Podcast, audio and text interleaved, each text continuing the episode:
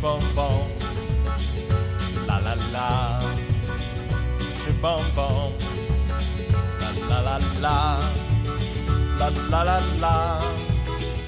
la la la la la la, la la la la la.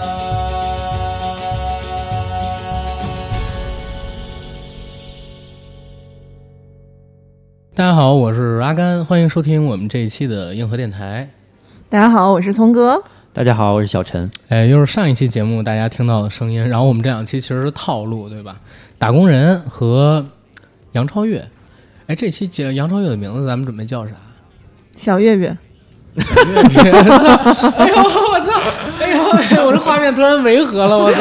杨超越的身材，岳云鹏的脸，我 哎，可以 P 一张这个图 啊！哎可以 P。哎，别别 P，杨超越的粉丝还是挺，而且我也算半个村民嘛。我是整个啊，整 个啊，你整个村人，我也是整个都是村里人。哎呦我的天啊！聊杨超越就其实可以聊得很 happy 很欢乐，而且不用查什么资料，对吧？对，嗯、正如大家刚才听到的，我们一个非常有意思的开场，我们来聊聊小岳岳，女团圈里的一个清流，嗯，近几年呢风头最近的青年女歌手。应该是女演员吧？ 你们这我能不能作为女生先来问一个问题？啊，你们觉得杨超越美吗？小月月美吗？好看，真好看！嗯我是吃脸的人，我也是啊，嗯、好看，有我这个微博的人应该知道，我总共微博好像就关注了四个女明星，还是几个女明星？嗯，刘亦菲、木村光希，光希是因为她爸，嗯然后还有杨超越，还有一个女演员是谁是吧？嗯，忘记了，反正我关注的女演员特别少。那然你后觉得最好看的是我们小月月吗？啊，不是啊，刘亦 菲。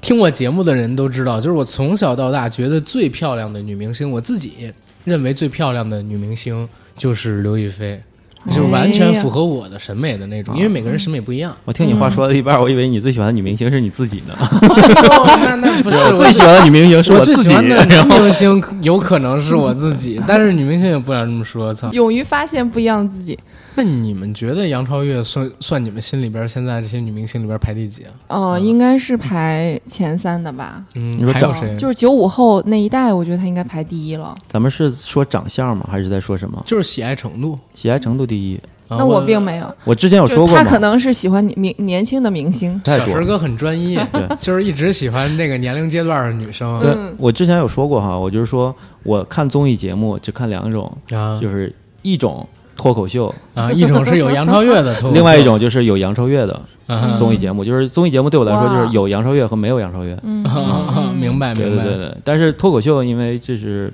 本行业嘛，对吧？嗯这个肯定要看。但是我很确定啊，我不配啊，就是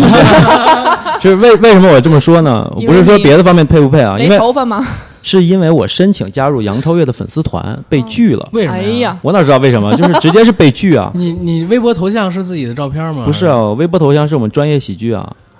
那他是怕你进这里边儿写调侃杨超越的段子，然后播出去还是怎有么可样？啊能真的。是不吧是？他，我觉得他是不是有年龄限制或者怎样？我不知道啊，他那可能会觉得像我这种带着 V 的，然后下面架写着什么喜剧的之类的，啊，是可能为了不进是里边儿找梗，不是正经粉丝，但嗯是其实我上面都是有铁粉标志的这种，哇，你在微博上边还长期转发他的东西什么的，是吗？就是就是你知道现在这种云计算嘛，不管是啊抖音也好，小红书也好，嗯反正大数据我我打开之后是里面全是杨超越，呃，包括 B 站啊，一打开就啊是、老搜他的就是，不是你不用老搜，就是每次你打你开搜几次碰就到是他，你都是完播，啊对之后你就会对总总突，对吧？你就也会这进样入了一种信息茧房里，只能看到杨超越了。嗯，对，现在所以现在所以是这样啊他才是你最喜欢的，我是比较喜欢那种比较自然的，就比如说是真实吧，很真 实。因为综艺节目讲究的就是真实，但是有大量的嗯人因为演员嘛，他会演嘛，他会有人设嘛嗯。但你觉得杨超越的人设不是做出来的人设，对就是他自己。嗯他没什么对心思和对心眼儿，感觉对就没有在抢戏啊什么，就是对真实做自己。我觉得这特别好。而且他即兴嗯迸发的这些东西都很有意思，嗯是的，嗯而且你觉得都是真实的，清流嘛，嗯对吧？嗯，所以会比较喜欢。嗯，对，所以我们这期节目大家刚才听到了，我们准备来聊一聊杨超越。嗯啊，刚才说过了啊，是现在风头正劲的这个，不知道是青年女歌手还是演员，好像说这俩字儿都不对。我们小月月 是是是，演员，是演艺员，人，他青不是年女艺人，现在他自称是演员演员啊，自称是演员，但是演的也不够好嘛，所以我就说青年女艺人。哎不能这么说，不能这么说啊。九五后的里边，现在应该是她在粉丝量上，还有观众好感度上边，我觉得能排进国内前五。嗯，公论啊，不论是他的粉丝还是不是他的粉丝，就只说 这个呃，没有没有没有，嗯就是你看那个微博粉丝啊，像那个他们团的那个吴宣仪啊、孟美嗯岐啊，粉丝都比他多啊，观众缘儿跟粉丝量不一样啊。我说的就是粉丝量啊，就女团圈的人啊，喜欢他们的可能比较多啊，是的因为他们是是的真正的女团嘛，是对吧？嗯因为杨超越是属于你可以不喜欢她，但你不能不知道我。没错儿啊。最近我在看那个，就是哪个平台发布的艺人价值榜，嗯女艺人九五后里边，杨超越是远超她自己那帮，就是不能说自己那帮，就自己以前团队的成员的，对，她啊的那数据是肯非常定厉害的。甚至说她有自己一个人养整个团这样的这样的一个那个所谓的流言蜚语出现，我觉得也不是完全空穴来风。嗯你看所有的这个《火箭少女一零一》里边那些人，你别管是在微博上边超话排第几的，杨超越超话永远没往前没往这个前三里边走过，反正我从来没看见过。但是呢，她的代言，然后她的综艺，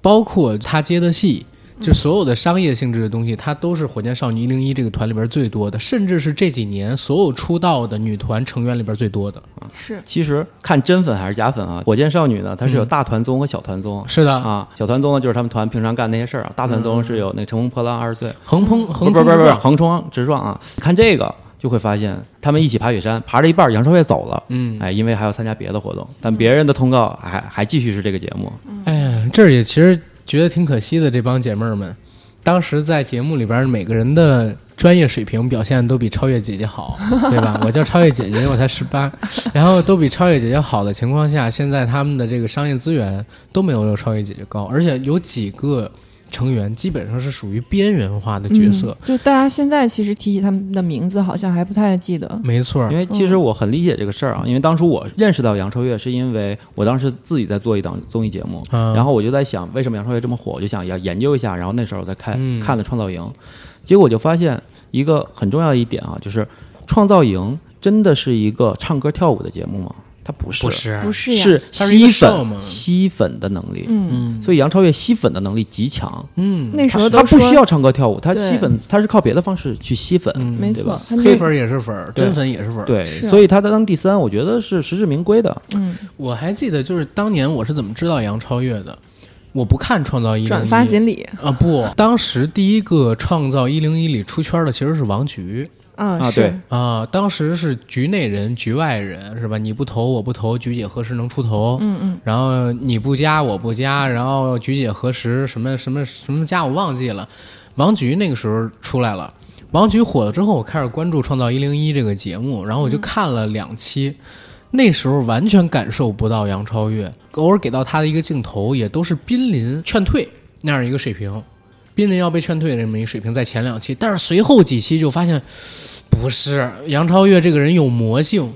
越来越火。等到《创造一零一》当年决赛那个时候的时候，整个网上讨论的全部都是杨超越，甚至已经压过王菊了。你知道那个创造营那个节目到后面是刻意剪掉了杨超越大量的内容，啊，因为剪辑师喜欢杨超越，他特别想把杨超越剪进来，但最后嗯他们觉得就是因为这个。评论嘛，大量评论都说凭什么杨超越这样，凭什么给他镜头多？嗯都大家都说是因为他镜头多，是就后面真的是把他镜头剪掉了很多很多。嗯，因为他如果多放杨超越，会节目会更好看，但没办法，我看到后来的时候，因为我开始不是说不看《创造一零一》嘛，因为嗯王菊我开始看了，然后就开始追着看，追着看以后，我会发现杨超越到后半段的时候是神挡杀神，佛挡杀佛，对，你是你的，谁碰到他都是死，是的，没办法，就有点像今年的五条人，我觉得他就是锦鲤体质，真的。他就是今年的五条人，就是谁碰到他都不行的，就是风头全都被他抢了。 大家歌也练了，舞也练了，然后表演也很好，杨超越上去哭了。对，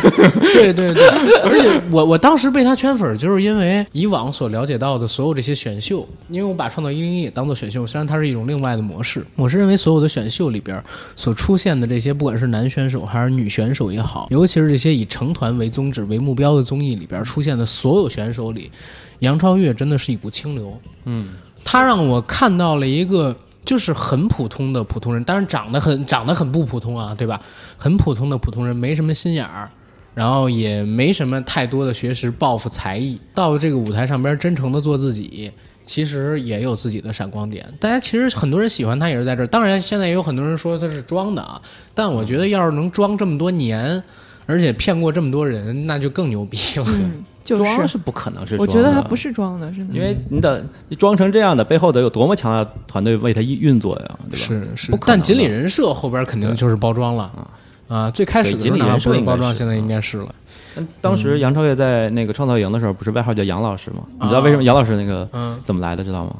不知道不知道当时不是有那个他们第一段主题舞跳的特很差嘛，但是他强撑下来了。当时那个黄子韬笑的捧腹笑，他说说杨老师你是我一辈子的偶像，但那段被剪掉了。啊，但是他这个杨老师叫出去之后，他他的外号就叫杨杨老师了，所有人都叫他杨老师。 你看那个第一季的他们大团综里面，一直都跟他叫杨老师，哎，那个《横冲直撞二十岁》拍了几季啊？两季。我没看过那个，我只看了《心动的信啊号我也没有。心动的信号》啊，他跟但张雨绮那个。对，但心动信号就是他们出镜没有那么多嘛，就是一堆素人在那儿谈恋爱嘛。我发现他超级有梗，啊，对啊，哦就是他综艺梗特别特别的多，但是你不是唱歌跳舞类的那种综艺啊对，，我觉得综艺界没有人能干得过杨超越。嗯就是最近有一个节目叫《完美的夏天》，吴宣仪是主咖嘛，嗯然后第一期杨超越去了。后面杨超越就走了，换了别的各种艺人。你可以看有杨超越在的那期和没有杨超越在的那些期，完全不一样，差太多了。整个节目效果，嗯，一个天生有喜感的人啊，就他们说嘛，杨超越录了一期，结果录出了十期的素材。 现在再看杨超越的才艺，已嗯，经很厉害了。就是你现在如果他有再看啥？他首先他很有导演的天赋，哦，就是他他有中间导演的天参赋参加过吗好几个节目嘛，有一个节目是什么？那个叫什么来着？忘了，我就说内容吧，就是说让他们自己拍一段电影儿。嗯，嗯有两个节目里面分别都让他们拍过电影儿，但杨超越往那儿一站，就说机位放在哪儿，在那哪儿，你应该说什么词儿，这个时候应该给个什么镜头，一清二楚。门儿会不清？会跟他做过网红有关系呢？呃，不是，他那个典型的导演思维，啊，就是他能教演员演戏，而且他那个，我看他这样下去啊，过个两年他自己当个导演一点问题没有。真的假的？你可别给人乱立 flag 啊！不是真的可以，真的可以。他这个嗯这些这点很厉害，有两个节目里面分别是一个里面他是演《大话西游》，好像叫什么《极限挑战》，《极限挑战》，《他没去哦哦，对你《极限挑战》第六季是吧？极限挑战》。然后有一期，哎呀然后他们演拍《大话西游》那几个机位摆的，然后后来有一期他哪吒，然后他在那儿导。然后还在鄙视摄影师，还告诉说：“哎，这个地方可以怎么拍？加一个什么特效，你知道吗？嗯这个东西是对这个东西很了解的人才会即兴。哎，我这个地方来个正正反放、嗯啊，这个东西很厉害。哎，你们见过能自己知道自己出画的艺人吗？啊没有我见过，谁呀、可牛逼了！就是他演着，然后突然说：“等一下，我出画了。”然后他往回 走。我真我真的见过，这个是很厉害这个之前高晓松有一期节目啊，说他跟那个陈道明合作，啊！陈道明也是这样是吧？就是陈道明就是往后走，嗯就是往那个外面走嘛，就是一个划船的一个镜头。嗯然后他一边跑一边问：“你用的是什么头？什么头？”人家告诉他：“啊，五百的，好，五百的。”叭就站到五百五百的头的那个位置了。嗯然后演演演完之后，把想往下一甩，然后说回话来，然后回来说。说刚才我那桨一甩是给你们剪辑剪辑用的，正好一甩切到这个桨，然后可以切下一个镜头，结果导演都傻了，哇，说天这啊叫老演我操员。关键是你说出话，我拿一个手机拍出话，我们都知道。我我看的不是这个，啊我是之前去央视，嗯太就是厉害那边了嗯做做那个群众， 就是观众，然后那个央视的主持人。跟我们说自己出画了，然后又回去，因为他常年面对那一个镜头嘛，啊对啊吧？他是知道自己那个取景对啊，范围因在为哪儿你的你知道这镜头五十的、三十五的、八十的、两百的、五百的，这是不一样的。你到哪个对位置出话是不一样的，你能搞得清楚走多远，自己是多大，这个事儿太难了，真的。哎，包括他们说那个金城武演戏的时候，嗯，就是也是啊告，诉那个我看对了吧，对嗯就，金城武演戏的时候说一直是这样演，他们就奇怪说，哎，金城武你为什么一直仰脑着头儿仰着头演啊？然后金城武说，我戴一墨镜，我戴墨镜会反光。嗯天哪会把那个摄对影机那个反对到摄影机里所以去。高晓松奇怪说，那个摄影师为什么一直打竖大拇哥呀？嗯就他说，哎，我这这个眼镜的原因。 操，哎就是这是老演员，真是老演员。嗯，我觉得专好多业那种香港就是从黄金时代过来的，可能都有这种能力，因为一个礼拜可能要拍四五部戏， 各种压场，就太水是镜头当了时香港最电影最牛的时候啊，嗯那个时候是一部电影从开始到拍完一个礼拜。嗯，七日先嘛啊。杨超越最近这几个剧你看了吗？最近的几个剧，我啊只看过他演的江夜，因为我那看过早小说。啊那早了。嗯最近他这几个剧啊，他比较火的两个，一个他演的凤舞，那叫什么？且听凤鸣吧。还有还有一个叫是《浪漫满满屋》翻拍的那个叫他《还仲夏演满天星》。这我没看，仲夏满天星还是什么？仲夏满天星，嗯我你知道满天星这个太牛了！仲夏满天星，你知道为什么吗？心还是星？心心心心心脏的心心脏的心，哦仲夏满天心，这个太牛了，杨超越演的。但是奇怪的是，大家就觉得仲夏满天星他演的比较好，《且听风鸣》他演的稍微没有那么好，但也还行，能能能过关。嗯，但是《仲夏满天星》反而是在前之前拍的，但是《浪漫满屋》的剧情你知道吗？我知道润，然一后还个有那对谁，嗯一个傻乎乎的女孩儿，忽然跟那个一个一线明星，对吧？然后结婚了，怎么怎么着？因为一个房子。但是其实大家仔细想想这个事儿，这就是一一步成名。杨超越演的就是他自己，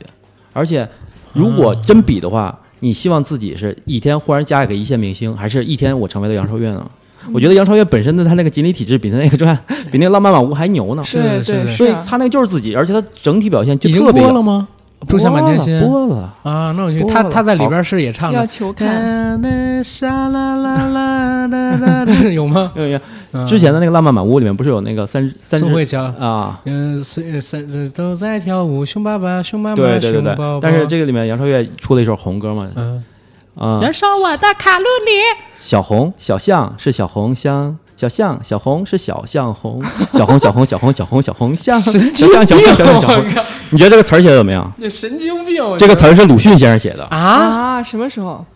真的，鲁迅先生写的，你就去看吧，看鲁鲁迅先生的文集，鲁迅先生文集我就好多人骂，你知道？吗？就是那个首歌出来，好多人骂词儿写的什么玩意儿，鲁迅写的，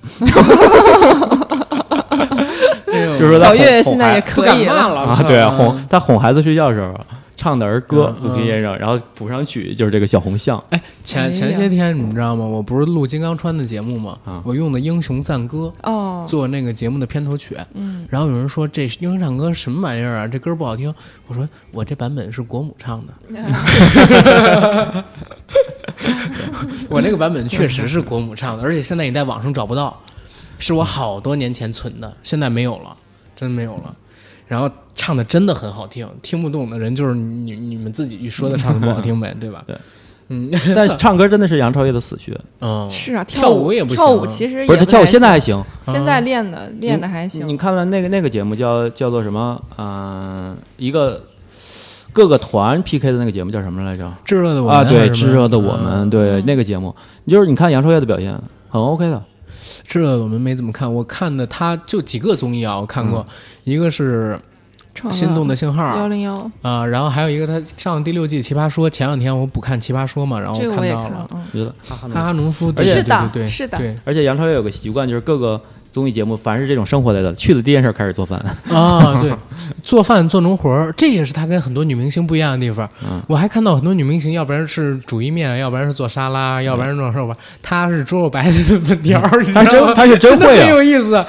哎呦我的妈呀！他是哎呦真就是他会做不呀计较这个东西，不计较不计较嗯不计较嗯自己没有的那人么设大什的么偶的像包袱。我还看过他一个综艺叫《送一百个女生回家》，啊，看过啊，他没是有其中一集，对对对当时坐的那个出租车上边儿对，啊、不是出租车就是那个专车上边儿。你这看的都是比较老的，这是比较早的节目了，早期我的。是真的抽着看他的，我就没看过什么太多节目。嗯我是觉得他这人很有意思，但是没追过他什么的。还有一个就是超新星运动会，啊他体测那那段儿，个我我也觉得看特别有意思。啊那段儿，啊还还有一段儿就是他当时测射箭嘛，对，好多观众喊闭眼，我靠！嗯因为他之前在练习的时候就闭眼射射了个九环，啊，然后就是睁着眼睛射不脱靶，闭着眼射个九环，然后最 后也观啊观众就喊闭眼心里闭眼，我靠！这关键闭眼，你这最后他拿了个亚手把军的人怎么办？对对拿了个亚军嗯嘛，对吧？然后我为什么那次看那个超新星员体测那块儿，我印象特别深，是他体测非常真实。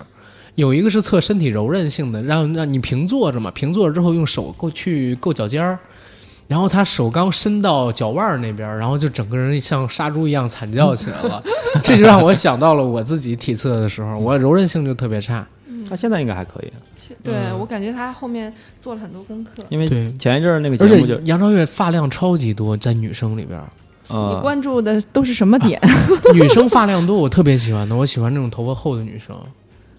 哦，哦，怎么了？像我这种没头发的人，我我我对也也是人男生哥，没有，我突然想解释，我发量 不多。哦， 我没关注，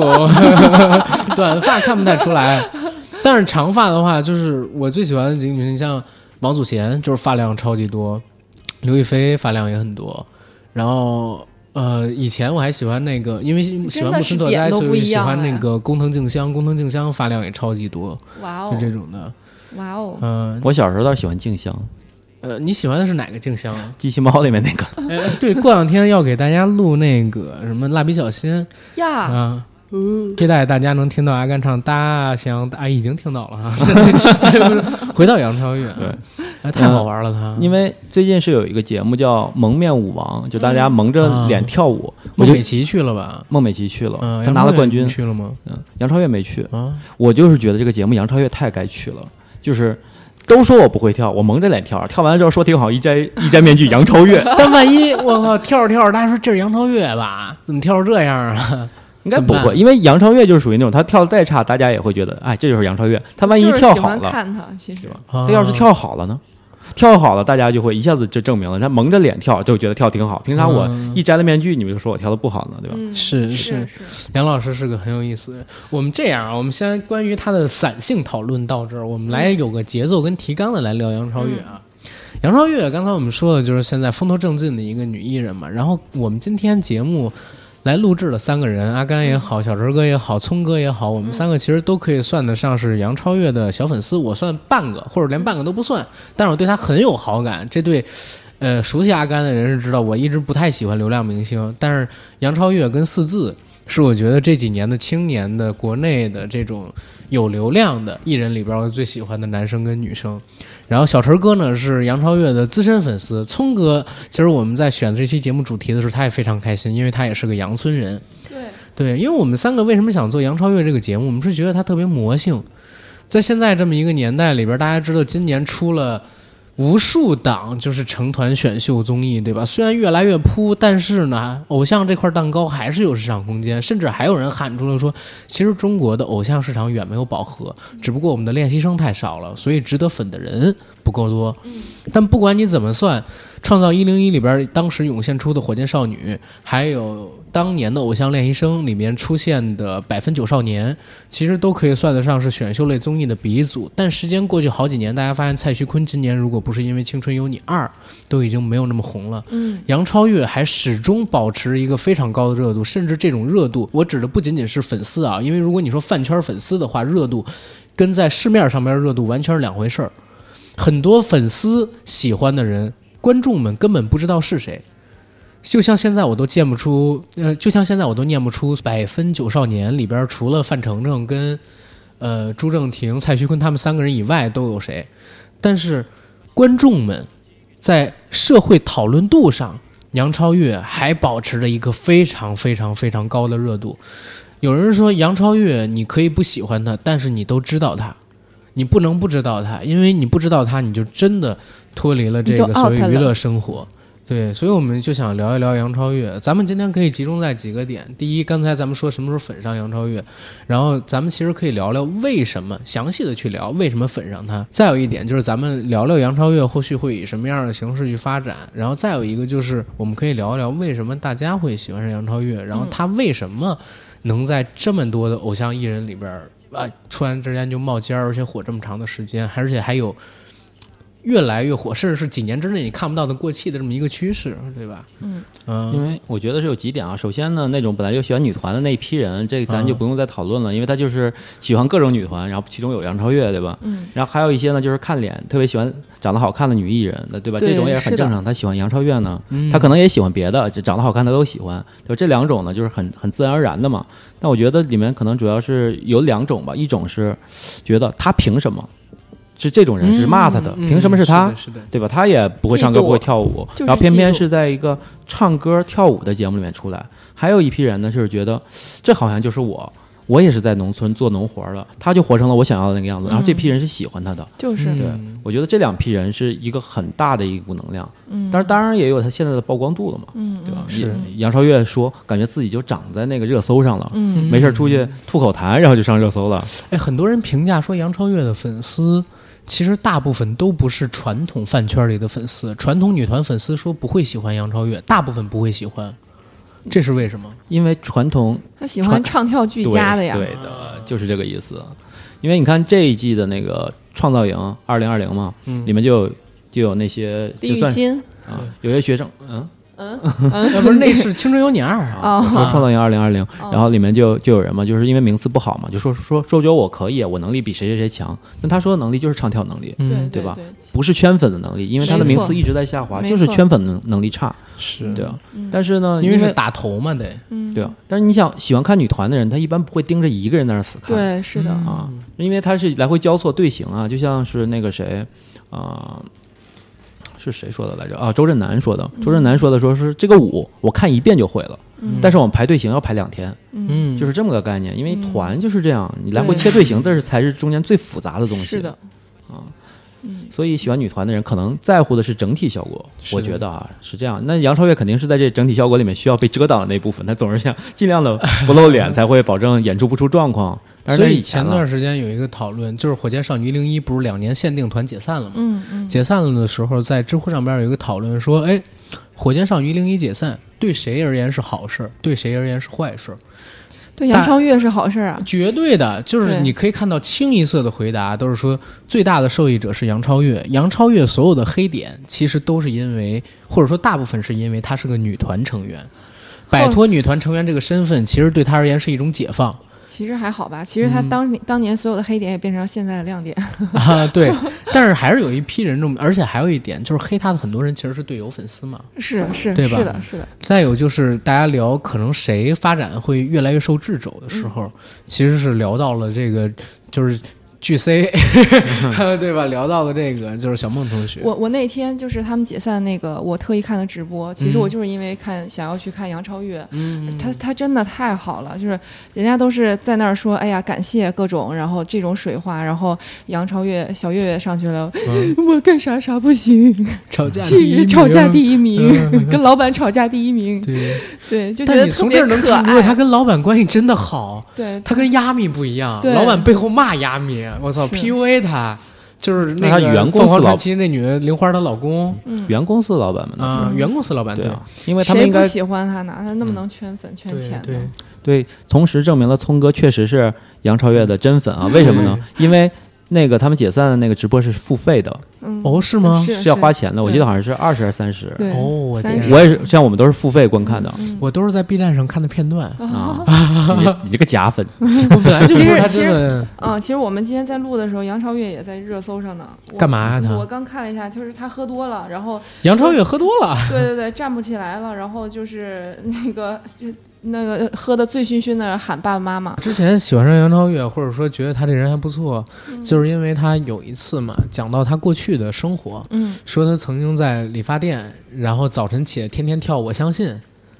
啊，还干过那发传单之类的工作，差点被误骗入传销组织什么这个那个的。端个盘子嘛。嗯对，邓小平，我我觉得这个身挺我励身志边有的这样的人，真的很励志。身边有这样的人。嗯，哎，我给你们讲一个真实的故事，就是以前我在那个第二家公司的时候，从银行出来去那家公司的时候，然后我很佩服我们当时一个上海的领导，那个上海领导以前在那个呃链家，嗯做那个房地产中介，嗯，他应该是高中毕业之后，然后就没有再上过学，家里边比较困难，嗯，后来去了我们当时那个公司，很早很早，应该是在零几年，然后到我们那公司之后，就一门心思想往上爬嘛，然后他干了什么事儿呢？那会儿穷，在上海。然后就在自己那个公司里边搭行军床，在公司睡了半年，睡厕所，然后每天早上在厕所里边就是就是卫生间啊，不能叫厕所，然后在那边就是洗漱、刮胡子等等等等的东西，这么着干了半年，然后十八个月的时间里边，我记得他说的特别清楚，就是六次晋升，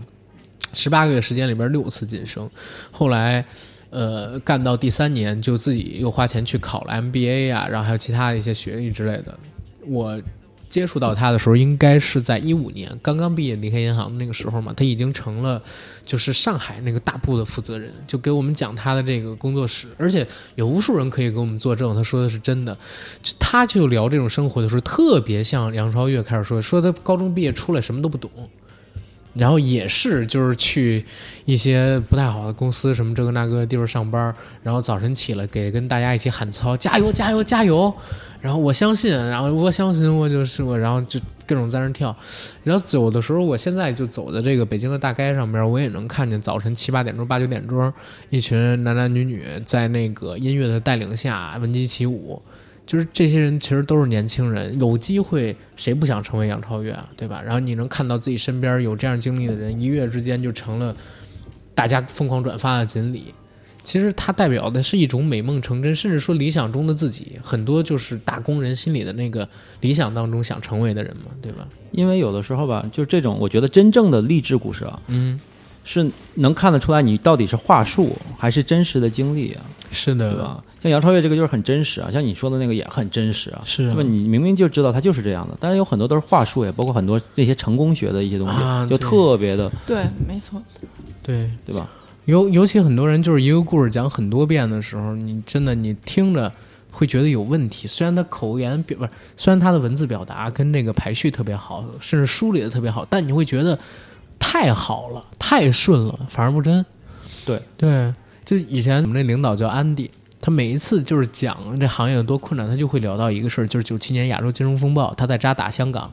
然后当时就聊着聊着看，就是每次聊到最后，就是这个我为什么就是到后来我我会就是完全无动于衷。我第一次听的时候我也很感动，但是后来我发现每一次来了新人，他去给新人们讲的时候都会讲这个东西，而且每一次他最后都能眼含热泪的喊出最后那个梗。最后就是一个梗是亚洲金融风暴那天他在渣打里边有一个老太太来找他，然后后来他就看见这个阿婆在那个厕所就那样吊着，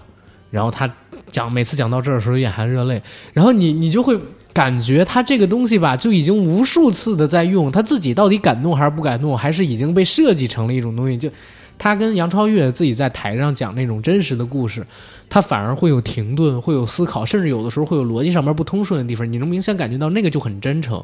对吧？这种真诚反而是大家喜欢的地方。杨超越没有重复的表演，他不会去演讲，在这儿讲完，在那儿又讲，他每次说的都是即兴说出来的东西。对对对，无痛线，对啊，他的这种感觉就是很多人想要这种感觉，就是有一些装疯卖傻的嫌疑啊，嗯就是其他艺人啊，就想刻意的想要怎样一下，是对吧？是能感是觉出是表演的痕迹很重，或者是有有心思在做这个东嗯西，而不是那种发自内心的，对吧？是嗯我觉得就是杨超越，她在不经意之间，她表达的是真实的自己。其实她她的那种状态，其实是很多演员想要达到的那种状态，真实嘛。那很多演员其实她的她的痕迹太重了，然后大家反而不喜欢了。嗯设计的真实太难了。对，就有点像我们说脱口秀的时候，有的时候你为了让观众跟你互动，然后里面做出来的梗，然后好多人都是做出来的。对吧？跟你啊即兴抓的这个根本不一下面的嗯，爆笑程度是完全是不一样的。呃，对即兴的反应特别好啊。对对对对，嗯没错，因为他能感觉出你真的是即兴的，还是说你刻意做了这一块儿啊？是的。对 吧比如说是或者做了一个说大家谁开始，对吧？谁刚刚分手，然后对抓出来，然后其实讲的还是自己的那个东西，或者是没错对吧？是没错没错而且还有一点，就是杨超越作为一个就是经常会面对公众镜头的人啊，他即兴的梗不得罪人，这个很有意思。就是他本质上边儿一定得是一个善良、真诚，而且是得一个呃，就是不反动的人，他即兴说的梗才是安全的。他当过服务人员，对啊，所以他知道什么话能说，什么话不能说，啊包括他当过车间女工，对吧？哎呦，我都之前我看到那个照片了，说、 说某富士康是吧？ 而且我觉得还有一点就是说，杨超越她特别珍惜每一个机会。就是我今天不是说她在热搜上面嘛，她好像是就是另外一个热搜是她拍戏拍到了凌晨五点，就是嗯很多人很多粉丝在底下留言说，其实很多女艺人、呃、拍到这个时间肯定就不行了，可能这个圈儿里面嗯很难有人像杨超越那样。当然，粉丝说的说的是就是拍到凌晨五点，只有我们家杨超越才可以。啊不，这这这很多都可以，其实。嗯对，但是就是说讲他不不怕吃苦嘛，就他很是珍惜每一个机会，而且其实按理说他这个咖位啊，不应该是这么拍了，嗯，就是没错没错，因为什么导演的戏吧也得看也不是，啊，就比如说，呃，我说一个就是某这个名字要是不当说，你给逼掉哈。啊就是比如说发哥去拍戏，嗯哼他从出酒店那个时候就计时器打开，七个小时，啊化妆、吃、喝、饭全在里面。七个小时之后下班儿，但他是因为加入了美国演员工会啊，但不是不但是不是嗯他就是说他想表达那个点啊是发哥已经到达这个咖位了，是的，是的，啊他已经是的开始就是按小时算钱了，啊，呃不单是发哥，就是还有一些不如发哥的演员，就可能说是九个小时，啊就会加时间比他我长。我爆但是一样个料吧，我现在参加综艺就是按小时算钱的，天啊，呃，因为他不想拍戏，不想不想拍电影，也上了一些综艺嘛，对吧？然后我就开始问身边有做综艺的人，他们就在聊说，现在状态很有问题。说他好像精神上有点儿，呃我我这没有得罪人的意思啊，也没有任何，他只是那个朋友之前请我跟我们说，说他好像精神上有点不太对，说之前他不是得过抑郁症嘛，现在抑郁症可能好了，但是有点恍惚整个人，所以你看他就是经常表达的时候前言不搭后语，整个人因为得过那次抑郁症，就是一呢也不太自信，再有一个东西就是很难专心去做一件事儿，这两年骂他的又很多。所以他就不太想努力去演戏了，觉得自己在演戏这上边也得不到什么太多大家的认同感，反而会让他越来越没自信，就想靠综艺然后去赚钱嘛。但是他现在上综艺又因为家里边他父亲跟母亲，就是现他他现在没有什么靠谱的经纪团队，就是父母弄这个事儿，所以他粉丝还有好多骂爽父母的，说不会录不会搞瞎搞。就现在他上综艺都是按小时算钱，就就很很怎么讲呢？很可惜的一个状态吧，就是这个年纪也不大，还不到三十岁，出道十年的这么一个女艺人，然后现在就变成这样一个状态，让人觉得又可恨又惋惜。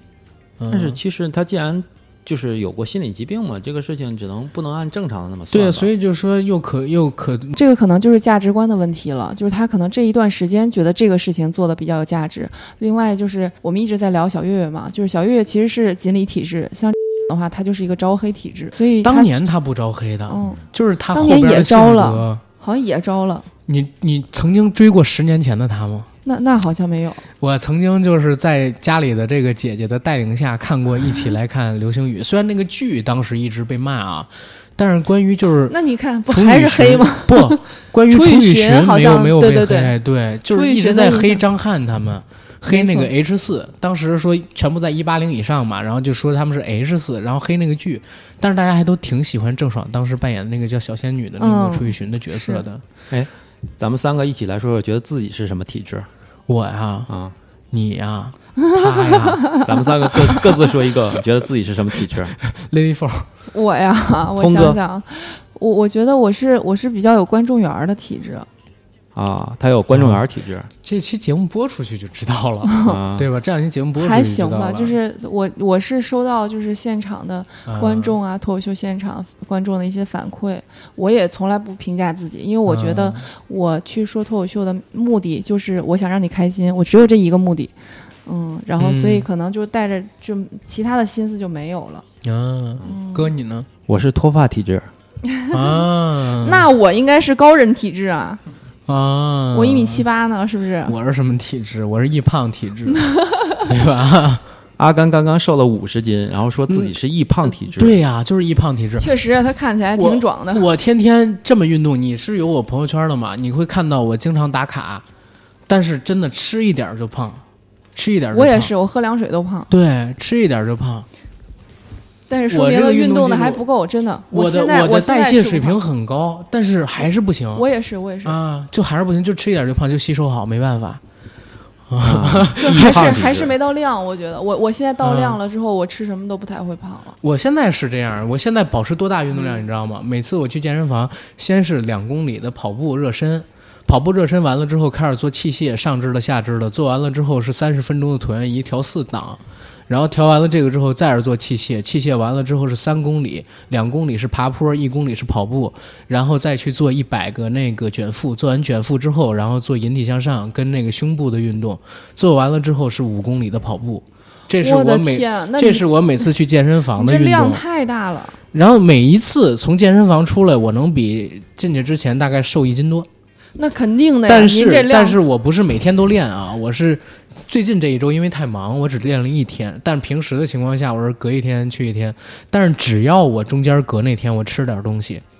我就会减，我就会反弹一些，所以效果不是特别的好哦，啊，真的是这个样子。我是羡慕聪哥的吸引观众的体质，然后，但是我一点也不羡慕你的易胖体质，啊，也没人会羡慕我的脱发体质。哎是的，是的，我天，但是我我觉得挺好的，特别亮，真的晚上 特别亮，操！ 晚上晚上晚走上公路可上以边不当用怕灯使是吧？ 哎呦喂，我们的天听友朋友看不见啊，其实我们现场呢，就是没有灯，全靠我在 照明。对对有啊有，一盏灯，有一盏灯， 然后还有歌，就整个屋子都亮了。 哎，就是咱说回这个杨超越，杨超越她是属于，你认为是圈粉体质吗？我觉得他是综艺体质，啊，锦，我觉得这是锦鲤体质，啊，他好像真的走到哪儿很难会引起就是不嫉妒他的人的反感。嗯，真的很多讨厌杨超越的，真的是因为嫉妒。我看就是很多人对他的评价看不说了他好，说是老天爷追在他屁股后面给饭吃，我那那 那我倒没感觉，因对啊为为了做这次节目啊，我特地看了，就是呃，知乎上边很多骂杨超越的，还有那个豆瓣上边嗯俄组里边关于杨超越的扒皮帖。首先，那个扒皮帖我先说一嘴，基本上什么扒皮都没有，没有什么正经的东西，没有什么出轨当小三儿啊，也没有什么就是、呃传销啊、父母什么的成老赖啊，根本没有这些事儿。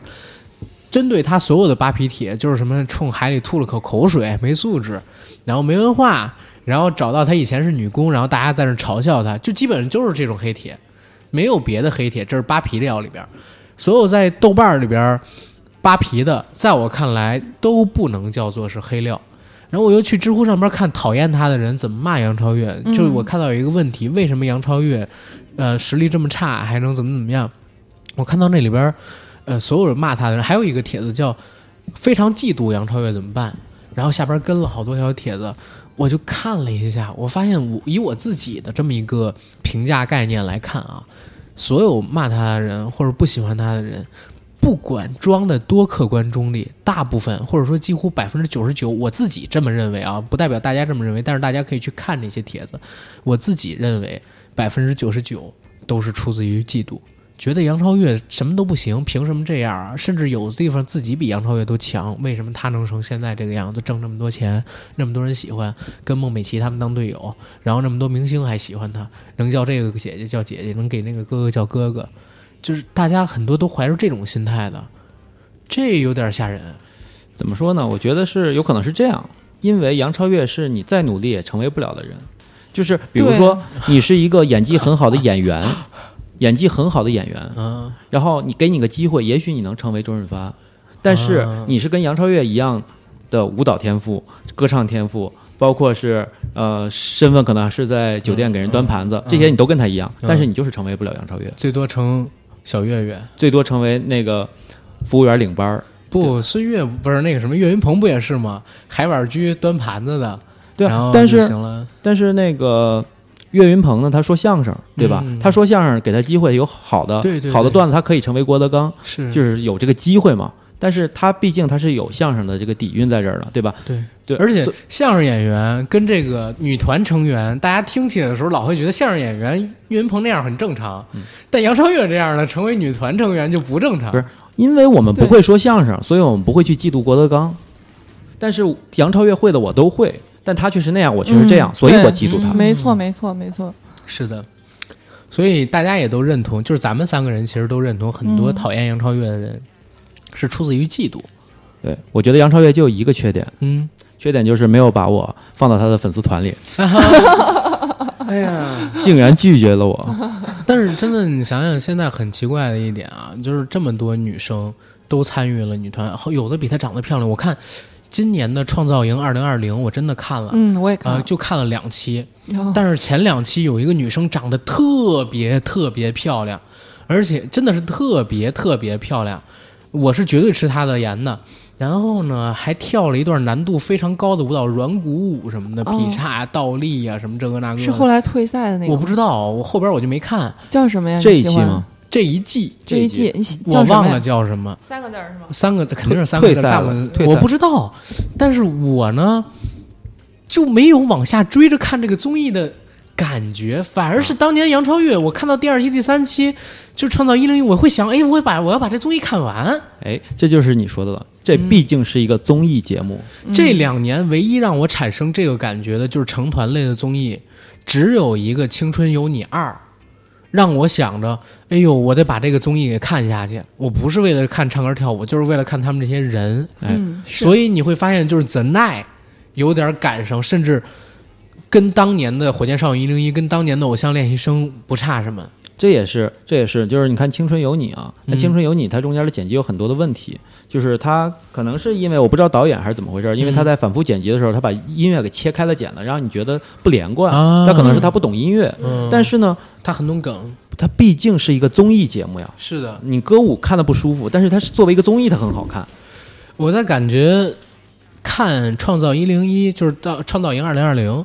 跟这个《青春有你》，或者说《创造营》系列跟《青春有你》系列的时候，我就有一个特别明确的感受，就是腾讯呢还是在做一个综艺，做的什么综艺？唱跳选秀成团综艺。但是爱奇艺在做一个类似于有剧本的那样一个狼人杀的游戏，嗯，它是以人物为塑造中心点去做人物的，但是爱奇艺也是因为这个被人骂魔鬼剪辑，他们的每个综艺里边都有人被骂出翔嘛，对吧？但是车澈有一句话说得好，综艺效果还有人嫌多吗？ 对吧？我操，综艺、就是综艺就是综艺，啊嗯就是哎，有一个点挺有意思的，就是我看那个《炙热的我们》啊，嗯有一段儿就是那个主持人张大大问说：“超越，咱们来说说最近你对自己生活什么有什么感觉没有？”然后杨超越就说：“说前一阵儿刚跟老板提出的要求，说我的工作安排的太多了，能不能给我休息休息？”这个时候镜头忽然切到这一季出来的 樱桃少女三零三，然后一看新林大一高 他们那一帮人的表情，就是那种啊，就是啊。三年了还还有那么多工作，不是，是那种啊，还能跟老板说这话的那个啊 表情，对对对对对对，新规矩嘛，没办法。这个，哎，其实这儿也说一嘴啊，我不知道这个观点认不对不对。以前在职场里边也是这样，我们有很多同事都觉得就是领导特别难以靠近，跟领导保持架子呀、距离啊等等。但也有可能是因为我的工作啊，我是做类似总裁助理那样一个工作嘛，我跟领导每次都插科打诨聊天儿，然后领导跟我也是类似于朋友那样的，或者类似小弟那样的一个关系吧，他是我老大哥，这样我们俩的一个相处模式。我没感觉他批评过我，他骂我我就哎呀跟他糊弄过去。但是我这边有其他的同事，领导也是那么批评他，然后他就真的低头默默听着，反而领导越来越生气。其实你自己跟领导是什么样的状态，也有可能领导会对你是什么样的状态，也是见人下菜碟儿，或者按你的相处模式去跟你相处的。但我觉得，如果说是总裁助理这种职位，不能跟领导插科打诨的话，可能干不久，嗯、对吧？你毕竟不是那种你要干一个事儿要看业绩说话呀什么之类的，嗯对吧？那种下面的员工嘛，一切按业绩嘛，对吧？业绩好就是好，就算你再操蛋，但是你这个、啊，是的，是的，对你业绩好，我就是留着你。是的，是的，我们有这样的人，是出就是视业绩而教的人。对啊，就是不来公司的，但是每个月基本上完成公司定量的任务额。但是助理的话，就是你嗯要做的事，就可能很多私密的事儿，可能都还有， 对吧肯定是应该正常的话都会有 吧， 包括给他们安排 KTV，对吧？我我太了 解只这个了只。有 KTV 吗？ 呃有别的有别的，也有饭馆 啊、酒店、机票，然后甚至我之前不跟你说吗，我还给他写那个 PPT，给他写演讲稿什么的，快递这个那个，快递不归我管， 因为我不干那种事儿。因为我人生中第二份工作啊，嗯就是给艺人当助理啊，啊，所以我很理解这个艺人助理要干多少事儿。然后很多事儿嗯呢，就就是你会觉得我我是个老妈子嘛嗯，还是什么的。但是其实因为有这么多贴心的事儿要做嘛，啊，包括呃那是个男艺人嘛，忽然约了姑娘啊，怎么怎么着的，这些全都知道哎啊呦，，但是就能帮他保密啊，而且睁一只眼闭一只眼，老哥，你觉得我这性格，老哥，对呀、能没那当么老 啊，哥，哎，谢谢哥，呃你觉得我这性格能当就是经纪人或者艺人助理吗？这不是啥好活儿，我觉得没必不是，我要就，说你觉得能当吗？ 能当啊，没什么问题。我之前拒绝了，就是很久以前，应该是前年吧，前年年底，当时我说想换个工作，就是我那个一朋友还问我说想不想当经纪人，思前想后，我说算了吧。经纪人呢，其实是个挺赚钱的活儿，而且还挺受人尊敬的。就是以前我记得有你一得看是什么艺人的经纪人吧？啊，对，肯定是小看岳岳的呢？ 哇塞，那我可以，我我那个时候我曾经说，我说如果是钟楚曦，我啊、对，最后我关注的那个女艺人就是钟楚，但是最近也不太喜欢她了。我说如果是钟楚曦招经纪人，我可以不要钱，我就我就我就过去，然后我看着她就行，我都我我哪怕不是做经纪人，做个助理都可以。因为我为什么当时没答应，是我觉得我脾气其实没有那么好，要是明星跟我这地葛，可能我会跟人吵起来。因为我印象特别深刻的是，之前啊，我有一个大哥，他的会所有一次接待了一批客人，啊来的都是什么华谊兄弟的副总裁啊，啊嗯然后反正都是一些大客，还有一些身家过亿的老板。嗯就最后跟我说，那还有范冰冰的经纪人。嗯然后当时啊周围说，哇，范冰冰的经纪人，就大家的反应是这样的，啊就是你那些总裁啊，身家过亿不对重要，嗯对对对对对，啊不是范冰冰本人啊，只是范冰冰的经纪人在那儿，就会觉得哎，好像还挺可以的。嗯 OK 然后啊，加了微信之后，范冰冰出事儿了之后，就看她朋友圈，一看，哎，现在回现在就天天搞直播去了，我操！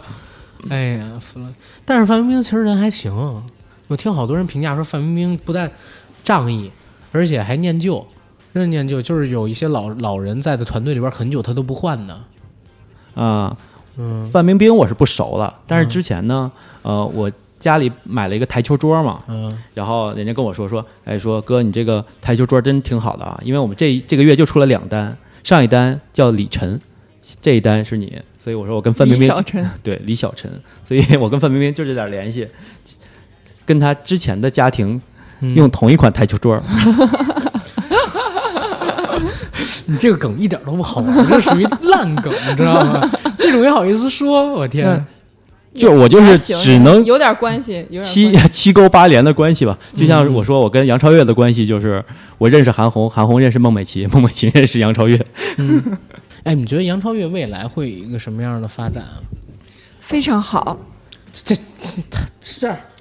我我觉得杨超越两百年之内必定死。非常有做演员的天赋，她的戏会一步比一步好，而且我觉你嗯得你觉得其他是演员的天赋吗？很有演员天赋，真的。因为我我之前的工作是导演嘛，在疫情之前我的工作真是导演啊，影视剧，所以我对她的演演技是有自己的辨别能力的。嗯，他是很有天赋的。然后，不过那个古装片的《且听凤鸣》的那个片子啊，里面但凡是那种感情比较深刻的那种啊，仇恨啊这些的，他演的不是很好。那可能是因为生活经历还不够，还太年轻。嗯，但是他演的那些活泼吧，但是其实活泼当然也是他自己的自己本身的性格哈，活泼的演得很好。我觉得现阶段他要是多接一些比较符合他自己人设的片子，会越演越好。但是有些东西他确实还得再学，但是他也在学了。嗯，因为我之前在，比如说，呃，有综艺节目里面，他忽然说说，哎，咱们是在无实物表演吗？他说出这个无实物表演，铁定是他最近在演学， 在真正在学演戏，因为无实物表演不是普通人会去了解的一个演技的门类嘛，明对白吧？他一是他在学，再就是我觉得他对镜头非常有感觉，可能是五五到六年之后吧，我们也许就能看到杨超越导演的电电电视剧吧，电影我估计这一下子还做不到。电嗯视剧哦那个叫什么心？那个电视剧《仲夏满天星》，《仲夏满天星》他演的真的非常好，是不是有点像黄子韬当年拍的那个《夜空中最亮的星》？就是特别像自己本人，所以他演的特别好对他演的特别杨超越？啊。就是那个角色太适合他了，就是一个锦鲤体质的人，忽然招了一个大明星，成为了人家的老婆。但是我从来没听说过的剧，在我看来基本上都属于小众剧，因为我每天的工作就是看剧、看电影。然后他如果是这样的话，那剧看来没出圈啊因为我不知道的原因是什么，因为这个云计算啊，你明白吧？啊！就是因为到处推给推我的东嗯西全是杨超越，所以他这个剧到底有多红，也就是破也将将破亿吧，也就是这个样子，播放量是吗播？放量将将破亿。单集还是一共？当时看的时候是一共吧，哇，那真的算是良剧了。这儿哎，这儿正好给大家分享一个观点啊，因为我常年做节目嘛，然后我会选热度，然后去做节目。最后我发现一个定理，就是你真的可以拿豆瓣儿算，如果是三万人评价的一个剧，你会发现，就这个剧呢，基本上属于小热，嗯，基本上像是那个呃，之前有一个剧是动画改编的，有那个叫什么呢？呃，张蓉蓉演的，传呃对，传说有个灵剑山，就是属于三万热三万人点评的那种剧，然后十万到二十万的剧呢，就算是热剧。这种热剧，就比如说像是呃鹿晗他们所演的《在劫难逃》那种水平，然后或者说是他演的《穿越火线》那种水平，就已经算是热剧了。每次做完这种节目，会有比较高的一个播放量。大热的剧，在播出期间就得最少破三十万人的那个点评量。你比如说像是《庆余年》，然后还有《沉默的真相》，爆款剧就是爆到不能再爆的剧，就是你会发现它能到达八九十万人这样一个评价量。你比如说像是《隐秘的角落》，跟去年的那个《陈情令》，它这个热度你可以直接从评分人数上面来看。所以每次我们做节目，你会发现，只要是聊这种人数评价的剧，它都会按照我预定的一个播放量进行一个效果呈现。就是《仲夏满天星》呢，肯定不能说那么热播，啊嗯，但是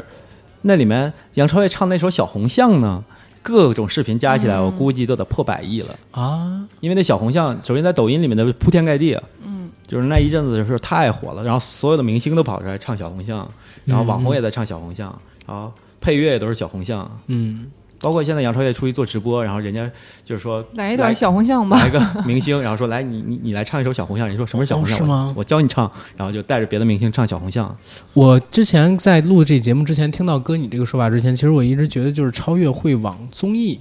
这方向去走，还有就是嗯，可能会有演员这条路，但是演员这条路，我因为只看过他的江夜嘛，他演了天女那么一个角色，我觉得演的很很尬。所以就是对演员这块儿我也没有太上心，而且他那张脸就是上电影的话，可能不是那么容易出彩儿。哎电视剧正合适电视剧是合适，电影好像不合适。也难说，嗯可是能吗他之后再成熟点也难说。其实怎么说呢？因为杨超越他自己本人啊，他肯定不会愿意一直做综艺，因为他逐渐他也肯是定向往会老往板转转。电影演员转的，因为当时创造幺零幺的时候，黄子韬说过嘛，说说我们这些艺人。将来是要靠什么说话？你参加的综艺只是在消耗你自己，嗯我们靠的是作品。作品没后来错在那个他们的小团综里面，杨超越就忽然在那儿嘀咕，他问旁边的小七赖美云说：“你说表情包算作品吗？” 然后结果赖美云懵了嘛贴，贴啊，个红心儿的观音表情包儿，哎呀，对啊，说那肯定不能算作品嘛，但是电视剧这就是作品了，嗯，所以他这个东西，他要是当作品来做的话，他这个肯定不能断的。哎，其实这儿也说一嘴，为什么电视剧跟电影比，很多人会拿电影当作品，电视剧不当作品，是因为我我自己是这样觉得啊，体量的问题。一个电视剧三十集，隔十年之后、二十年之后，很少会有人拿出这么多时间来看一部老剧。但是一个电影可能说才两个小时，隔十年、二十年，只要是好电影，大家都有这个时间能拿出来看，所以它会一直留在那儿。为什么电影还是金字塔尖儿的东西？我自己是这样认为。嗯，对你就像你就像你说的哈，首先电影呢，不管是导演也好，演员也好，嗯嗯觉得自己在创作，而嗯，它是商品，是也商品是创作对，对也是对创作，有但两种属性嘛。对嗯，但是电视剧主要是商品，嗯，主要是商品。电视剧几十年，我现在还一直愿意看的就只有一个《我爱我家》呃《武林外传》这样的喜剧，然后就是前些日子补看的类似于嗯《雍正王朝》那样的正剧，但是电视电视剧也有能当作品的，啊，比如对说《长安十二时辰》，哎，是对的，吧是的，就是为什么我说它是作品不是作品，就是说你有没有在每一个环节都做到自己能做到的最好。电视剧不会，因为我们不可能把把每个镜头都用那么多钱来做，嗯，对吧？体量真的像《长安十二时辰》，它每个镜头都做到嗯嗯尽善尽美了，它能做到最好了，这就是照作品来做的。或者你像美剧。大投资那种美剧，你也可以把它当成一个很牛逼的作品来看，你会发现它烧的钱并不比电影少，甚至，嗯，其实我我自己是觉得啊，就是情景喜剧是另外一个门类，它不能归到我们现在国内看到大部分电视剧里边去。然后，但是有一部分投资极高、制作非常精良的剧，它也有类似于电影那样的效果。但是大部分的剧你很难做到像电影那样，就是两个小时拿出来看。所以就是很多电视剧你拍再好，跟这个电影演员一部几十年前非常牛逼的电影比起来，可能知道的人还是更多一些，对吧？对，就像刚才说，杨超越拍了一个古装叫《且听凤鸣》嘛，嗯那里面的特效基本上我觉得不至于是五毛钱 特效啊，但那个特效真的是差点意思。一块五， 应该是在《限薪令》什么之前出的吧，流量红的那个时候出的吧。但是你知道杨超越的魔力在于哪儿吗？嗯，那个特效那么差的剧，大家不讨论特效，只讨论杨超越哎 的演技。啊，，对，大家只讨论杨超越的演技，连特它就是特效那么烂都没有戏，精对真啊，的大家就就走哪儿就是戏精体，戏精啊，戏精，戏精，我还以为说他是戏精呢，他肯定不属于戏戏精精，因为以前我专门还讲过说戏精和演员的区别，对吧？是有中间有很大很大的区别的。那是戏精，只是戏精，我就戏精只是戏精，哦天哪！就是有一天碰到姜文儿，说姜文儿导演，我觉得你是中国最好的戏精。姜文儿的审美好像就不太适合超越。嗯，你你这这非要这么来吗？ 不不不，我就说这么一嘴，说我就说这么一嘴，因为咱们刚才不是聊到就是超越姐姐可能会往演员的方向去走吗？我我真的就是我想象不到她在电影上面会以一个什么样的形态去呈现大导演的戏，我就在想她符合哪个大导演的审美。我觉得他会给我们惊喜的，真的。哦，一个精灵古怪的角色嗯不太容易，就是在大片中呈现吧。我觉得是这样，嗯就比如说，你看那个章子怡，她演那个《一代宗师》的时候，她是那嗯个范儿。然后她演那叫什么片儿啊？就是她也演的精灵古怪古怪的少女形象的时候，就会觉得，哎，就这种东西不算大制作啊，嗯就感觉不算大制作。对，就是她的表演，嗯，就是因为为整体把整体电影的这个感觉拉下来了，层次拉下来了。然后同时你对演员的表现，你就会觉得降低了一个档次嘛。是但是一个人也不能永远只演就是那种一代宗师啊那种片子，他肯定是各种的都愿意演。但其实啊，其实啊，其实在美国电影里面，大家都是每每个人有自己的风格，就是我专门演间谍的，我是专门演警匪的，连姆尼森，我靠，直呼对啊内行，对啊靠吧，就是其实大家都是有自己真正标签的。但中国的演员他不管那套，嗯他是觉得我啥都能演。嗯按理说不应该这样啊，其实是应该演类型片的。可能是从香港那套来的，而且而且是什么呢？是中国哈、就还没有真正的类型片儿。这个是我当初跟那个丁晟导演在讨论这个问题嗯说的时候，丁晟导演说说他特别想把中国的第一个类型片儿做出来，就是警匪片儿嗯啊。他说我们中国也应该有自己的类型片儿，然后以后我丁晟身上的标签儿就是警匪，中国警匪片儿的导演。啊嗯，但是做了几次之后，又开始做那个民国片了。 其实中国的导演好像跨界就是跨行、跨类型，应该是、嗯，蛮多的。我我自己因为就疫情期间嘛，我就重新开始看一些欧欧洲系的电影，跟香港的电影、大陆的电影成体系的看，然后也看了一些书，就里边其实讲到整个华语圈的创作，实际上我们受到香港的氛围影响是特别特别大，尤其在商业领域里边。香港的很多演员，因为在黄金时期的时候，一个人压四五部戏同时拍的情况太多了，甚至出现过就是一年拍十二部戏的张艺达嘛，就是张曼玉嘛。然后这种情况下，就要求他们的演员要压各种各样的戏路，要多变。然后这种东西在，呃，香港文化逐渐没落，演员、导演北上之后，尤其是导演跟幕后制作人员北上之后，就开始影响到我们的整个大陆的演艺生态。我们的演员，因为他接触的幕后的制作人员很多都是从香港来的嘛，这块儿不得不说啊，就是以前我们看到很多的电视剧，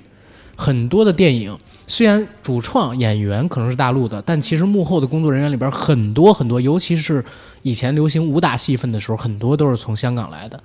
然后也导致我们的演员接收了很多香港时代遗留下来的创作氛围，就是也要求多变，挑战各种各样的戏路，甚至拍出很多戏，甚至影视歌三栖这个东西就是从香港来的。我记得之前看过刘德华的一个采访啊，嗯，刘德华就说，在那个时代，他一天要跑四到五个片场，然后车一到，然后一下车是什么词儿什么词儿什么词儿，然后拿着啊、这个词儿，然后就直接就来了。他说，但是那个时代他演的时候说，就是要不然就是赌钱，要不然就是黑社会，嗯然后啊，他就是无非就是这几种流行，那然后他几就是种我是的。对赌钱就照这个演，黑社会就照那个演，然后差不多也就是这样。那是没有办法。你看现在就是这个东西，你不能说是坏事儿，但是也确实不是什么太好的事儿。人才比较欠缺的时候，这么玩儿是可以的。但是现在市场越来越大，然后其实等着出头的人那么多，应该换一套。新人要出头的话，以前这套模式应该改一改，对 吧？现在还是这样，因为像电影啊，因为我经常去那种什么投资会啊什么的，我就发现是一个特点。当然，我是跟投资商聊的，嗯他说我们这些搞投资的人啊，只按一个东西说话，嗯，就是数据。你比如说，你觉得吴亦凡，打个比方，我没有真的觉得，嗯觉得吴亦凡演技很差，就是很差。但是不重要。他上一部戏票房是多少？上上部票房是多少？我只是嗯看的，是的，是的，投资人只看这个东西。是的，是的所以你们说的那个质量啊，这个那个没用，你说的什么出头没用。是的，上一部是多少？为什么现在香港演员普遍身价低？嗯，就是因为他们的号召力不行了。呃，主要就是他们上一部票房低，对，再上部票房还低，所以身价掉下来了。华仔的片酬为什么一直上不去？就是因为他到现在为止，除了《澳门风云》没有破十亿的电影，呃还有一个是《长城》，还有一个是《长城》，他自己单扛的电影基本上就四五亿，就就这么一个水平。这是现在他片酬，呃不是我我我特别喜欢法，我特别喜欢刘德华老师啊，特别特别喜欢，但是他片酬上不去，确实是因为这个，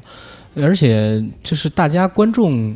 过的那个年龄阶段，对港片没有那么多情节的人，其实虽然知道他们的名字，但是也可能不太会看。但你看现在的电影，但凡上面还贴着个香港标签儿标签儿的，你觉得这是一个港片儿，嗯一准儿不好看。就是就典题材也太限制了，就是这种说的，你香港那些导演过来拍的电影，哎，你比如说徐克拍的电影，你不会觉得这是一部香港电影，嗯，对对嗯吧？对徐克是一个国际导演，是这么看的，对就不导演是导演可以是香港的，演员也可以是香港的，但是你看的时候，你不会觉得那是个香港电影，一旦是你觉得它是香港电影，一准儿不好看。前两天其实我们在聊一个国庆档的节目的时候，我们聊了很多东西，但被迫删掉了。然后那期节目其实我们就聊到了以尔东升为代表的北上的这些港台导演，跟陈国富为代表的北上的呃港台导演的之间的区别。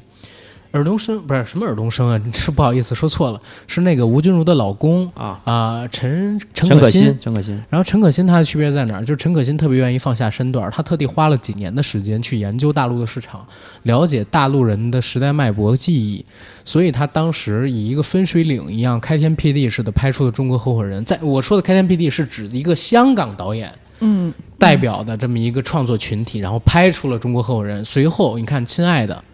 少年的你》，《喜欢你》等等，这一系列都是在他们的工作室，包括他的主创之下弄的，包括中国女排跟现在还没有上的李娜，你都可以感觉他在抓住了大陆人的脉搏跟时代记忆之后，再推出一系列他当年去香港拍出类似《风尘三侠》啊。记得香蕉成熟时啊，香记得香蕉成熟时好像不是他们的工作室的，就是 UFO 那个时期做出很多都市类的香港人时代记忆的那种东西，就是这是一种，但是这种很少，绝大多数导演都比如说像陈国富，陈国富以前呢是。在台湾新电影时期，他拍了很多现实主义题材的电影嘛，对吧？比如说《恋恋风尘》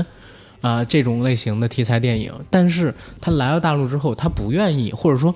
嗯，觉得没有必要去融入大陆的生活，了解大陆人想的是什么，去寻找我们的时代记忆。所以他来了之后，选择另外一条路，就是做监制，监制了很多魔幻、古装等等等等的大片儿。但是这些其实，你觉得能跟他巅峰时期的那些作品在影史上面留下来的地位去比吗？肯定是比不了。然后像陈国富这样的导演，其实很大一批，是很大很大一批。麦兆辉、庄文强也一样，他可能比陈国富稍微强一点儿，然后也愿意了解一些大陆人生态，但是他和黄轩儿拍的那部也不好看啊，呃也不好看，不能跟《无间道》什么的比啊。然后尔冬升导演也算是愿意去学的，然后但是你看他还是这几年卖的最好的片子，也不是《我是路人甲》呀，对吧？他自己以为他懂，其实他也不懂啊，对吧？就这我这些没法说我觉得今儿主题是杨超越啊，咱们既然聊到这儿，咱们聊个比较有意思的，啊。就是咱们说这些片子，你觉得杨超越演哪个能行？比如说《无间道》，我是路人甲，我是轮甲，嗯，这个还还挺适合他。是吧？但是那个片子就是就是院线气质不不太浓。对对咱们对说个比较标准的那种港片啊，就比如说《无间道》，你觉得杨超越要是演一个心理医生，每天给梁朝伟看看病，这个能演得了吗？他可以演萧亚轩那个角色，就是找了谁一个演都行的。找我了个为黑什社么会觉得我为什么觉得超越什什么都能演？啊，对你呀、这个，你咱这的个讨论啊粉丝滤镜有点重，你觉得就是他谈了一个谈了一个黑社会的男朋友，然后最后打打闹分手，是这这样吗？我我想到一个角色，啊杨超越可以演《心花怒放》里周冬雨那个角色不是，咱们不是在说港片吗？啊，港港港片儿，对对对，港片儿，我想想，港片儿，比如说他跟成龙合作，然后成他演成龙的闺女被绑架了，然后他最后在绑匪的手 里想办法逃脱，然后成龙这边梆梆梆跟人一顿打，这种片子你觉得能演吗？演不了，真的演不了。他演港片儿的话，你真的融入不了那个气质里边儿去，而且香港的演员演大陆的戏都会很违和，嗯、也也有还可以的，是是，但大部分违和。我我最近在看，就是不是这不是在看，最近在聊一个天儿嘛。今天有一朋友跟我推荐了一个日本的同性题材的剧，两个男生说谈恋爱谈到，我说很多演员在日剧里表现的很舒服，很多演员在韩剧里表现的很舒服，但是你让韩国演韩剧的演员来演国剧，让演日剧的日本演员来演国剧，你会发现非常违和。那咱们不聊港片儿，那嗯你觉得杨超越演《少年的你》能行吗？演少年的你也不行，他个子太高，也没有周冬雨那种气质。你你说杨超越是在学校里边被欺负的那一个，跟他性格本身特质也不像嘛，对吧？对，感觉他要是被欺负，他就要想办法反击那个。嗯、对，或者就没人欺负他，因为他是个乐天派，可能跟同学的关系还都挺好。嗯、比如说那个《鬼吹灯》啊，他演那个 Angelababy Angelababy，哎，那个躺在一个棺材里，我觉得这个他可以演。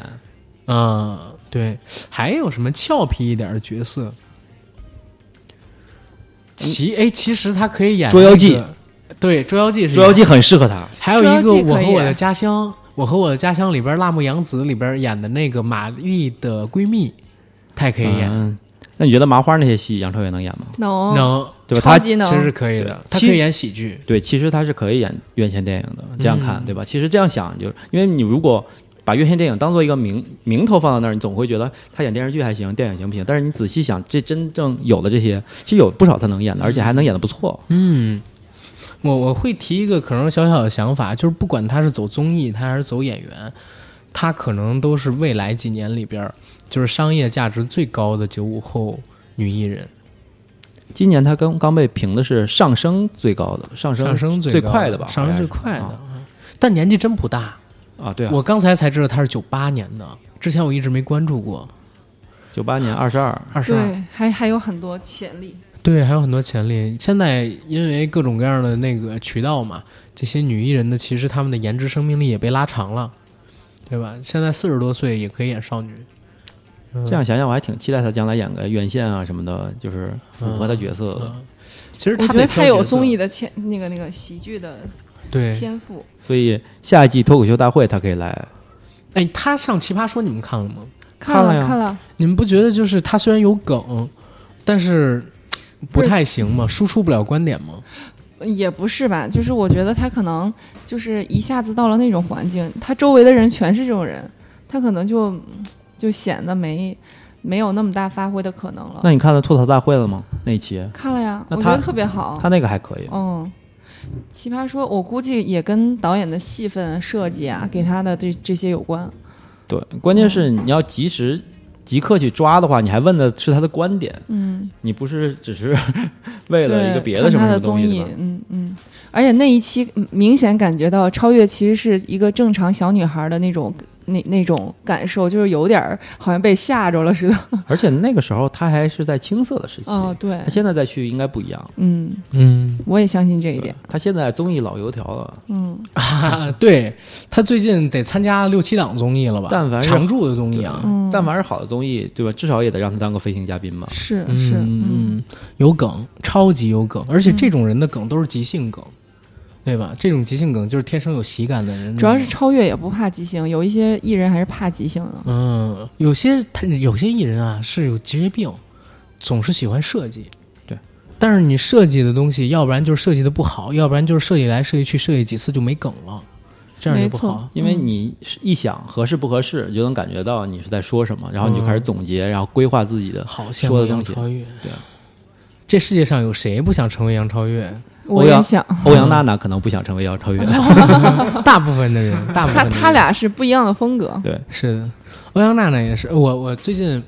还听了一个欧阳娜娜的歌，我也听了，呃，叫《To Me》，我不知道你听不听过。听了。听了，嗯、以前我觉得她唱歌就是嗓子还行，有特色，但是我从来没觉得她的歌很好。然后直到听了这首是窦靖童给她编的曲，我嗯当时我还在网易云写了个评价，还评了挺还点了挺多赞。我评价说，我说听前奏、配乐、编曲，我说还不错哎。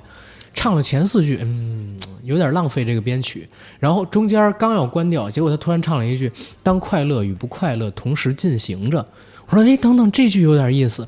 然后紧接着后边就是到了那个所谓副歌高潮那一块儿，就唱了“新的自己进化了怀疑，还能游刃有余把温柔紧紧握在手里。”我说：“我操！”转粉一瞬间，就是大家是很多对这个流量的偏见啊太严重了，应该去看看他们的作品。相声是一门语言艺术，讲究说学逗嗯唱。对 啊我们刚刚体会了一下，就是吃瓜群众就是路转粉的一个心路历程。我去， 他他那歌唱真的有意思，那个词不是很简单就能写出来的。嗯哎，你就当快乐与不快乐同时进行着这这个词非常棒。你说要是敞开了让女孩们选，更想成为欧阳娜娜，还是更想成为杨超越肯，定是欧阳娜娜嘛，对吧？嗯我想成为杨超越，因为不是谁都有勇气挨那么多骂的。对，而且超越是这个样子，嗯，超越毕竟是苦过，对是。然后这样的。这欧阳娜娜就是她，哪怕她完全不当艺人，对吧？她也过得不错。对啊，对吧？还是有人喜我我我自己可能会认为想成为王娜的更多，还嗯是想成为杨超越，还是需要点勇气的。而且，嗯真的，其实大家觉得这不好那不好的时候，也要想想，如果真的是有铺天盖地的人骂你的时候，你能不能盯得过去？对呀，不就仅是仅是骂吧，杨超越真的是一个太偶然的事件。我们身边有多少人，就是就是在那个呃理发店门口唱歌跳舞，对吧？早晨唱我相信，或者进了传销组织，或者去发传单当服务员，就当一辈子的，对吧？嗯，嗯、我觉得创造营一零一啊，当初就有一个设计特别不合理，就是让他们在这个期间拿到手机了。啊，如果真到投票的那天，杨超越才发现自己一下子蹿红了，这个节综艺节目更好看。对，是他一下你就子比如心说情就是会啊展现出那来。这一季就不允许拿手机，大哦家都不知道自己的票数怎么样啊，有但人喜欢吗但有可能是这样，他如果发现自己，他如果不知道自己这样的话，他可能表现还是另外一种状态呢。另外一种状态的话，还会有的，就是一切的都安排都是最好的安排了。现在啊，当当然当然，我、嗯我是说按节目来说哈，那嗯可能会它的、更炸一些，对大家会觉得哇。一是观众也觉得很更神奇很很神嗯奇，然后再就是杨超越自己的表现也会真实。我也相信他，以他这么擅长综艺的一个体质，他一定也能表现得很好。是你看那个《创造营2019》，因为是男生选嘛，然后其实就跟军训一样，住通铺啊，等等等等的东西，也是把手机给没了，那个就好玩一些了。嗯是但最嗯后他们就没有没有到火箭那么火嘛，不行，他们主要是缺一个像杨超越这么火的人。他们那个综艺就是开始的第一期，大家都在看，因为我很喜欢黄立行嘛，嗯然后还有就是郭富城，他们在导师哦这一轮是选的很好，我去看了，然后包括这一次腾讯的《创造营2020》出圈的全是导师。就是你能看到行星那归国四子，其中三个人不是自己解的吗？这仨人齐聚，这个东西出了好多的圈儿对。然后你会看到，就是不少人在黄子韬拍吴亦凡大腿的时候，当当踹了两下之后，好多人说：“哎呦，没眼看。”就是又想起当年那个维十一、什么维十二、什么那个那个时候的那些东西了。哎呦，青春有你也是 Lisa 最红啊，对对，《青春有你》太奇怪了，《青春有你》我靠太怪了，那个综艺就是真的爱奇艺的剪辑太牛逼了。这是一个剧啊，它不是一个综艺，它是一个剧那样去剪的，太牛逼了！我靠，我看第一集的第一期的时候我都快尬死了，然后但是往后看就好看啊哎，了。你们《青春有你》当时最喜欢的是谁？咱正好聊一嘴刘雨欣，啊！我喜欢的是那个大王，我从头大到尾王都娱乐的那个，哦，那个谁，那个就是炸张什么张清跟王那啥，他俩唱哦那个《爱的猪大哥》那个、嗯啊，我喜欢看了 Lisa，吗？Lisa 哦，Lisa 是哦，Lisa，我也喜欢 Lisa，对太也喜喜欢欢 Lisa 了，那是女神。而且 Lisa 她属于身材比例特别好的那种，个子不高，但是太显得好很了高什么的。最近她刚有一个舞又火了嗯嘛，螃蟹舞嘛，是吗？我要去看。哎，这儿正好说一嘴，就是韩国女团来到国内，你会发现，我的天哪，纯粹是碾压。嗯，就是当然得是出名的女团啊，是你看《火箭少女一零一》人气在国内不比韩国女团在韩国的人气差，但是在韩国有同样人气的，只是说他们在韩国国内自己啊，来到了中国之后，你会发现碾压国内的女团，包括孟美岐他们这些就被。啊，当时参加这个综艺的时候，呃，很多粉丝们评为强到不行的那些，其实，在韩流里都是属于不出名的小透明，对吧？对啊，她在他们团里也不出名嘛。程潇当时为什么没参加《创造一零一》，就是因为程潇比他们是出名的，而且程潇在韩国也有人气，所以程潇就自己在国内基本上是一个 solo 的状态，然后让他来这儿嘛。因为这么说吧，就是你按韩国女团的水平，你就考虑宋茜嘛。宋对对对宋茜当初是在他们团是团长嘛，他们团韩又数火，还嗯是很厉害的，对他们的那个团还是很强的一个团嘛，FX。然后，然后这一期创造营他不是导师嘛，嗯，大家都各自单独跳了这个主题曲的舞，这个舞。你看了每个人跳的，你再看宋茜跳的，对对，能拉开极大的差距。就是他们号称舞跳的最好的人，跟宋茜比都有极大的差距。是，但宋茜本身在韩国都属于女团里边跳舞数一数二的那种，她毕竟是北舞毕业的，程潇就跟她很像那嘛。嗯但是北舞的选手也是有的呀，啊，嗯北是舞的，的学是员的，也是是的，有的呀。但这个是确实是，对吧？对因为你北舞是北舞，你看你学什么舞种，他肯还定是没练有习生文化的问题。对吧？嗯，说你北舞的，你你去北京舞蹈学院，你不可能教你女团舞吧？我看那个《这就是街舞》里边，当时有人评价过韩庚他们说，他们这套韩国练习生体系出来的人，记舞蹈动作记得特别的快。对后来就有在第二季的时候有一场临时的比赛，他们四个队长，然后要学一段即兴的舞蹈，呃然后快动作、慢动作只给他们看一遍，谁跳的最好就能获得一个选人的优先权利。那韩庚就是碾压其他几个人，那没办法，就是练习生那个时代刻在骨子里边的东西，学记舞蹈动作记得太快了，就已经成制式的那种东西。包括今年《乘风破浪的姐姐》，就是还去了 Miss A，当时的王菲菲跟孟佳嘛，他们俩上去真的梦回我高中时代，跳了一首那个好像是 Bad Girl Good Girl 吧，对吧？就是坏女孩好女孩那首歌。你高中的时候比较喜欢哪个团？我高中的时候没有喜欢的团，只是那个时候可能玩 QQ 炫舞，听他们的歌。然后当时他们俩已经有很多年了，因为已经回国好多年了，那么多年没跳过这个舞。结果就在现场，在沈梦辰当时的一个 Q 随机 Q 的一个情况下，俩人把鞋脱了，然后还穿着裙子跳那个舞，一点儿都不带差的，节奏跟动作记得清清楚楚。趴在地上，然后翘脚的时候，哎呦，一下就让我想起了当年我我从那个网上找他们视频看，包括大猩猩，他们还跳了一个《Bad Boy Good Boy》那么一首男版的这个歌。看那个视频的时候的感受哦，然后然后哎呀，一下就感慨很多。后来那期节目就用的那首歌的中文版做的片头曲嘛，哎呦， 因为我现在真的不敢喜欢韩国女团了。我曾经喜欢过，我最喜欢的两个韩嗯因国为女嫂团子的压迫嘛，会幻灭吧？没有。我去，我之前喜欢最喜欢的两个韩国女团成员，嗯，就是去年自杀的那两个啊哦天啊，啊，一个是 FX 的嘛，啊，是的，是嗯就的。宋茜的队友，就是就很意外，很意外。但是韩国艺人的压力特别大呀，对吧？而且韩国这个大男子主义，这就是男女社会地位上面确实有非常大的问题。你看，去今年我们还做过 N 号房的节目，嗯，你做了 N 号房那期节目的时候，是因为我在外网跟这个很多地方就找了有关于 N 号房的资料。我的天啊，我我我发现这个韩国这个国家本身就有问题，真的本身有问题。我看就是当时韩国的学者，你知道他们是怎么讨论 N 号房这个问题的吗？他们讨论 N 号房这个问题是在于社会男权的极度膨胀跟极度压抑。什么叫极度膨胀跟极度压抑？是因为韩国他们认为啊，就是韩国所有的男士全部都要到军营里边去服兵役，因为服兵役的生活，所以导致他们有这样的问题。因为在两年的这种集体生活，包括是纯男性这样的一个生存空间跟状态里边，集体意识跟大男子主义会深深的植入到他们每个人的躯体里边跟灵魂里边。而且那段时间正好是二十郎当岁，基本上你走上社会价值观最终速成的那段时间里边，那完全接触不到女生，没有释放需求口，然后一群男生在军营里边会聊什么？聊的肯定是姑娘，而且都是以物化女性的那样形式去聊，所以导致他们走出了军营之后也难以改变这样的状态。然后就是 N 号房，就是我第一次看到有这样的讨论，就是韩国的学者就是聊这个问题，所以他们的社会对于女性，尤其是女艺人，艺人很大情况下，其实在国内都有很多人认为是商品嘛，对吧？很多人认为艺人是商品属性是会存在一些，那他们去讨论问题的时候，对艺人的尊重跟不尊重，我觉得就是很值得商榷。但国内没有这种东西，你看超越跟他的老板啊，跟这个公司的男同事，跟其他男艺人。就完全没有这种，我觉得这点是我们国家相比于韩国要强很多很多的地方。你对杨超越的那种喜欢，你觉得是那种一对一个姑娘、一个女人或者嗯是一个小妹妹的那种喜欢？你是哪种？我其实是小妹妹那种喜欢，就是哦我我平时我也不关注她，但是有她的新闻呢我会看，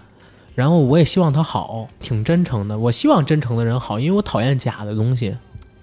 跟我一样，跟一样，也是那种小妹妹的那种喜欢，就是看她没有觉嗯得在看一个女人的那种感觉。是因为她就确实也比咱们小。嗯，对，尤其比我小的更多，可能也是年年龄差的原因。你不是交过跟她同龄的女朋友吗？啊我爆个料啊，刚才小陈哥说交过跟超越妹妹同龄的女朋友。对，就很没有同龄，比她比她要那个更小，大大两岁，大两岁。哦但是但是不是那种感觉，就是你看到她，你不觉得是在看一个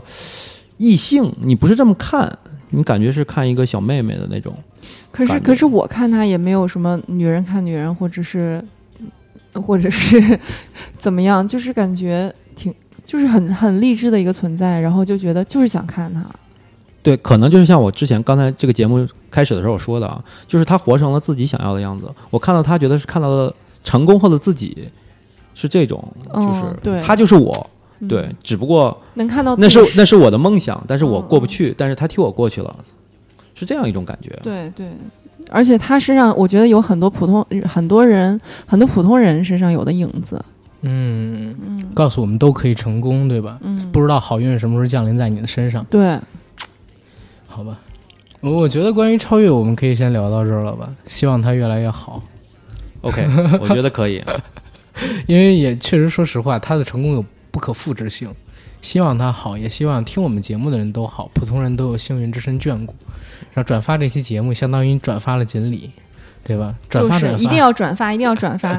转发，重要的事情说三遍。然后做口播啊，我们的节目《硬核电台》已经在全网各大播客平台同步播出，欢迎各位收听、订阅、点赞、打赏、转发。我们也欢迎在微博和微信平台搜索“硬核班长”，关注我们的节目。然后我们的节目呢，现在正在招聘主播，常驻主播和飞行主播都在招聘，而且是很焦急的招聘。目前的方向呢，主要是影视类节目的主播，还有杂谈类、时政类节目的主播，还有如果你对猎奇事项感兴趣，也可以来联系我。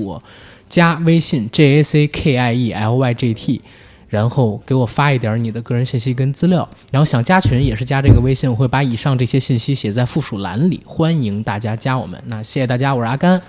谢我谢大是聪哥，谢谢大家，我是小陈。你们俩能不能有点默契？